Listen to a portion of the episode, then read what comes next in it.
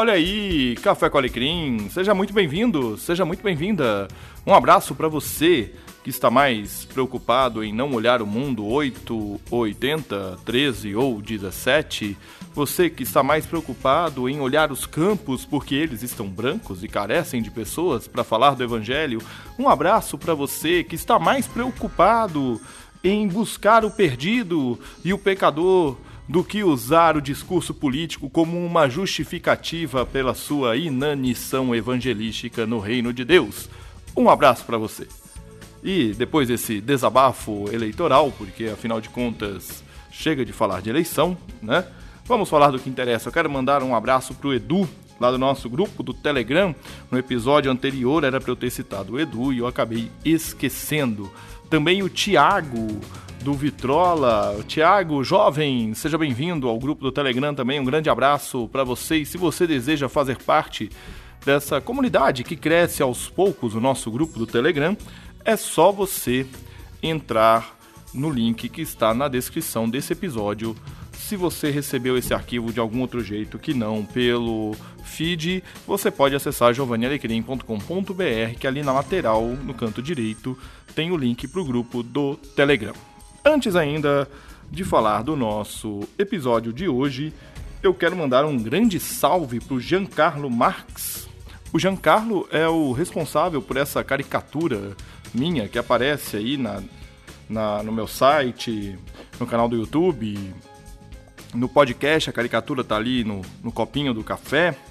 Essa caricatura maravilhosa que representa esse cara feio, uma caricatura tão linda para um cara tão feio como eu. Eu quero mandar esse salve pro João Carlos e dizer que sim, Ioná, o último Malak está disponível em livro físico. Esse livro foi publicado na Amazon como livro virtual no Kindle. Esteve durante duas vezes aí ao longo dos últimos meses no topo dos mais vendidos na categoria romance de ficção científica. E agora nós temos a oportunidade de adquirir esse livro é, físico. Eu já comprei o meu, custa apenas R$ reais. Eu quero recomendar a você que você adquira o seu. Esse preço já é com frete incluso pelo que está aqui no site da Canônica Editorial. Você acessa canonicaeditorial.com.br e procura lá o Ioná, o livro do Giancarlo. Mas se você não quiser acessar direto, você clica tem o link na descrição desse episódio. Você clica e você vai direto para a página do livro e você pode adquirir o livro do Giancarlo. Giancarlo, um abraço, sucesso e assim que chegar o livro eu vou ler. E se der, a gente vai gravar um episódio aqui. Já fica o desafio para você, para a gente falar do seu livro depois que eu ler, porque eu vou ter uma série de perguntas para fazer. Então, vamos para o episódio de hoje, retomando a série Culto, voltando a falar um pouco sobre o culto a Deus e hoje o episódio contemporâneo, tradicional, litúrgico ou nada disso. Vamos ao episódio.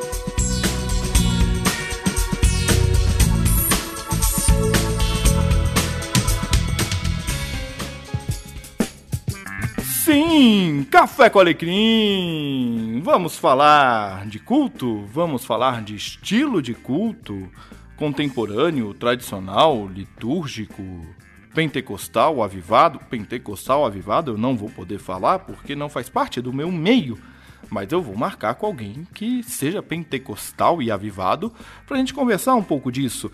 Mas eu quero falar um pouco do estilo no que diz respeito não apenas a mobiliário de culto, não apenas a vestes do culto, mas também da forma como o culto acontece. E as definições dos conceitos litúrgicos que eu tenho colocado aqui, contemporâneo, tradicional, litúrgico, podem ser caricatas, mas em linhas gerais eu preciso definir de alguma forma para que você possa compreender o que eu quero falar aqui no episódio de hoje. E do que eu tenho caminhado pelas igrejas, principalmente do ramo reformado, eu tenho identificado três estilos litúrgicos que se refletem nas roupas usadas no culto e também na forma como o culto acontece. Nós temos um estilo onde o pastor está à frente da igreja junto com os presbíteros, o pastor de toga ou a pastora de toga, a liderança toda de terno, gravata, tailleur, enfim.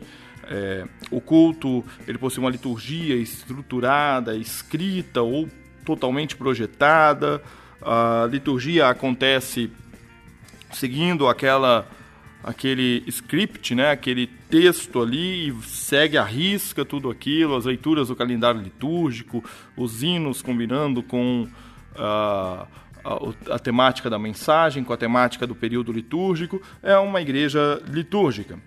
Nós temos ainda outro estilo que seria um estilo mais tradicional, onde o pastor ou a pastora estão à frente da igreja de terno, gravata, ou de tailleur, ou de roupa social, e juntamente com a liderança também de roupa social. Não há uma liturgia escrita, mas há uma sequência lógica também do culto, onde você tem hinos, onde há um clima mais solene na execução do culto.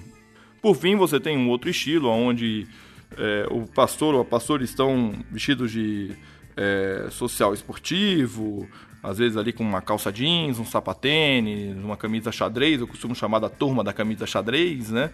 O culto, ele é mais uh, informal, se a gente pode dizer assim, com músicas mais contemporâneas, enfim, há um, um jeito mais solto, parece, do culto.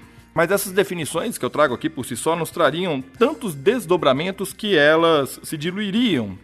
Mas eu queria manter o foco nestes três termos para nós vermos que aqueles que se enquadram em uma só forma de expressão litúrgica acabam por se limitar na expressão de fé no culto. A liturgia, antes de mais nada, ela é a expressão da comunidade. O professor Nelson Kirsch, autor do fascículo 1 da série Colmeia, intitulado Nossa Liturgia, das Origens até Hoje, da editora Sinodal. Alô, editora Sinodal, olha a gente aqui. Somos pequenininhos, mas apoia a gente porque os seus livros são demais, hein? Se quiser, tamo aí. É, mas voltando aqui, esse livro da editora Sinodal, fascículo 1, são três fascículos dessa série é, Colmeia. O fascículo 1, Nossa Liturgia das Origens até hoje, é, o Nelson Kirsch faz uma observação importante. Ele diz o seguinte: o encontro da comunidade com Deus, o culto, não é simplesmente de responsabilidade do pastor ou da pastora. O encontro da comunidade com Deus no culto é responsabilidade da comunidade toda e de cada uma das pessoas que fazem parte dela. A maneira como a comunidade cultua é determinado pelo tripé história da comunidade, princípios bíblicos e fidelidade teológica. Estes princípios devem nortear a maneira como a comunidade se coloca junta diante de Deus para cultuar. Este tripé garante fidelidade aos princípios cristãos de culto a Deus, a história da comunidade fará com que o povo contemple o agir de Deus ao longo do tempo. Os princípios bíblicos são essenciais para a existência de qualquer comunidade cristã. E a fidelidade teológica nos faz lembrar que nós não somos uma igreja isolada, mas pertencemos a uma família da fé que vê, crê, vive e professa a fé em Cristo Jesus, e no caso de uma igreja presbiteriana independente, da qual eu participo, crer a partir e com base nos princípios reformados. Este tripé precisa ser observado e cultivado quando pastores e pastoras responsáveis pelo culto se debruçam sobre o culto e com o rebanho que Jesus lhe confiou para cultuar a Deus. Por isso que é salutar que a construção do culto ou a forma como o culto vai acontecer seja uma construção coletiva e não uma construção individual. Você não muda a forma de culto de uma igreja da noite para o dia. Você muda com ensino, com instrução, com é, participação da comunidade, porque o culto é uma expressão histórica, bíblica e teológica da comunidade. Por isso, o desafio para as comunidades, para as igrejas, é, não importando o tipo de culto, o estilo de culto que você tem, é você não engessar. Não permita que as pré-definições de estilo e forma venham a travar ou impedir que hajam outros tipos de manifestação no culto. E eu dou como exemplo aqui a primeira IPI de Belém. Quando eu visitei a primeira IPI de Belém por oportunidade dos seus 110 anos é, de formação como igreja, de organização como igreja, participei de um culto profundamente litúrgico, mas que havia ali músicas, por exemplo, é, no ritmo do carimbó, um ritmo paraense. Né? E esse ritmo era justamente o hino né, dos 110 anos daquela igreja, foi composto para isso e mostrava o agir de Deus no meio deles, né, no meio daquela comunidade. Eu já participei de cultos tradicionais que tiveram momentos profundamente litúrgicos. Eu já participei de cultos contemporâneos que tiveram momentos profundamente litúrgicos. Então não permita que o estilo de culto retire a oportunidade de você conhecer ou agregar elementos ricos para o culto a Deus. Em outras palavras, não ingesse, não, não olhe apenas para dentro da sua comunidade.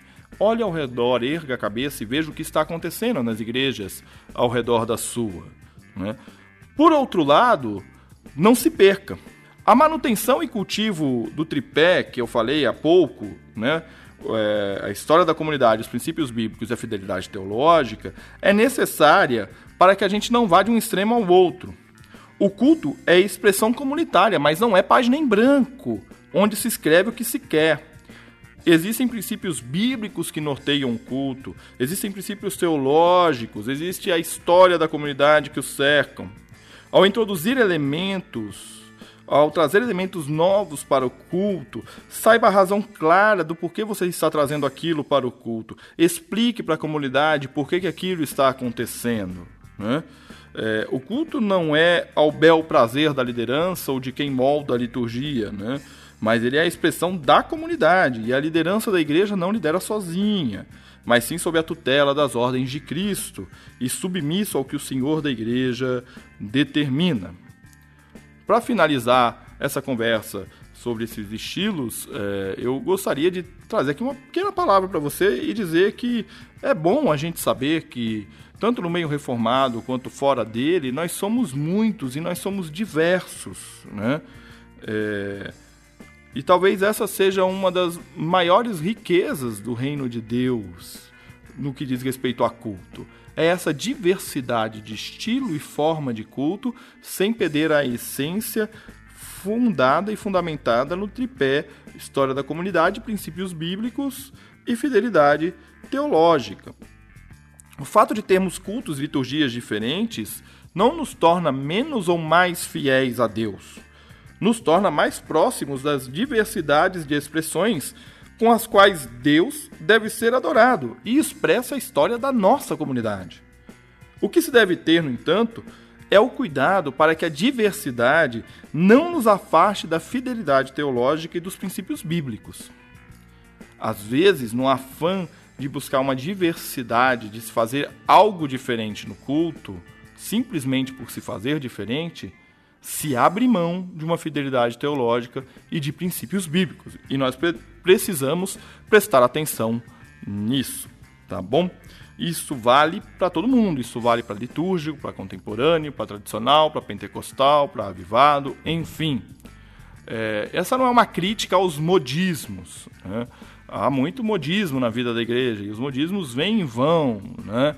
É, estilos de música, formas de adoração, formas de cultuar todos eles vêm e vão, e isso não significa que é menos ou mais importante, bom ou ruim. Não. Isso significa que a igreja precisa olhar para o modismo e falar assim: isso tem a ver com a nossa história, isso não tem a ver com a nossa história. Também não podemos, e aí eu finalizo, a gente simplesmente eleger três, quatro igrejas que a gente considera muito boas e tudo que acontece lá a gente reproduzir aqui. Né? Não dá. Né? E eu vejo muitas vezes isso acontecendo. Né? Igrejas em que o pastor se veste com a mesma roupa do outro pastor, usa o mesmo laptop do outro pastor, lá daquela igreja maior, é, fala na mesma entonação de voz, monta a apresentação no data show igualzinho o outro, mas é uma mera cópia plástica, não reflete a realidade da comunidade aonde está inserido. Em outras palavras, culto é a ação genuína da comunidade na adoração a Deus. Então, quanto mais genuíno, mais em espírito e em verdade nós estaremos cultuando. Eu espero que essa reflexão sobre os estilos litúrgicos e de culto, faça a gente refletir um pouco mais sobre a forma como a nossa comunidade tem cultuado. E eu quero deixar para você aqui um grande abraço e até o nosso próximo episódio.